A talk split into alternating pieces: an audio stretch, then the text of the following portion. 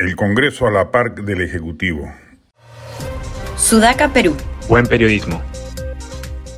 La inmensa torpeza de la oposición en el Congreso ha terminado por convertir a la prensa en su adversaria en lugar de su aliada ante la narrativa política del Ejecutivo de culpar de la crisis al legislativo obstruccionista, a la prensa sensacionalista y a los empresarios abusadores.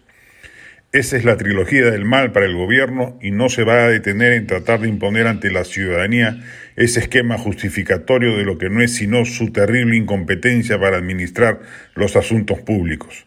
En ese afán, sin embargo, debiera encontrar férrea resistencia y estratégica conjunción de intereses de los involucrados en la trama conspirativa. Pero no. La inestable gestión de la presidenta del Congreso, Mari Carmen Alba, y la connivencia de muchos parlamentarios a los que parece molestarle la libertad de expresión han terminado por configurar un escenario en el cual la prensa es maltratada por el legislativo, impidiéndole su ingreso a la cobertura parlamentaria al interior del recinto, y ella responde en consecuencia. Queda claro definitivamente que el problema político en el país no pasa solo por el Ejecutivo. El legislativo es parte del embrollo y de la crisis de gobernabilidad que transitamos. La única solución política viable y razonable es que se vayan todos.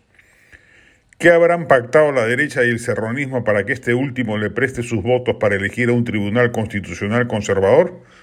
Los votos para que no prospere jamás iniciativa alguna de recorte del mandato general y que por ende se queden todos? ¿Que la vacancia y la disolución del Congreso no pasen de ser juegos verbales, pirotecnia política que nunca pase a mayores? Algunas concesiones mutuas en algunos proyectos de ley regulatorios caros al Ejecutivo? Cualquier escenario es posible, dada la levedad terrible de la oposición parlamentaria. La conclusión es cada vez más evidente. No habrá salida de esta crisis si la calle no se activa. Y es preciso en ese sentido que la protesta no se circunscriba a la derecha tradicional y ésta no coopte a los sectores juveniles liberales que puedan estar madurando.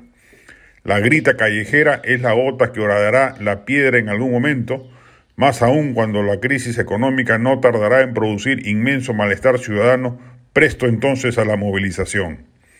Será desde las avenidas y plazas que surgirá la racionalidad política que le ponga fin a este calvario que supone tener a los dos principales poderes del Estado, el Ejecutivo y el Legislativo, administrados por la mediocridad y la mendacidad más descarada.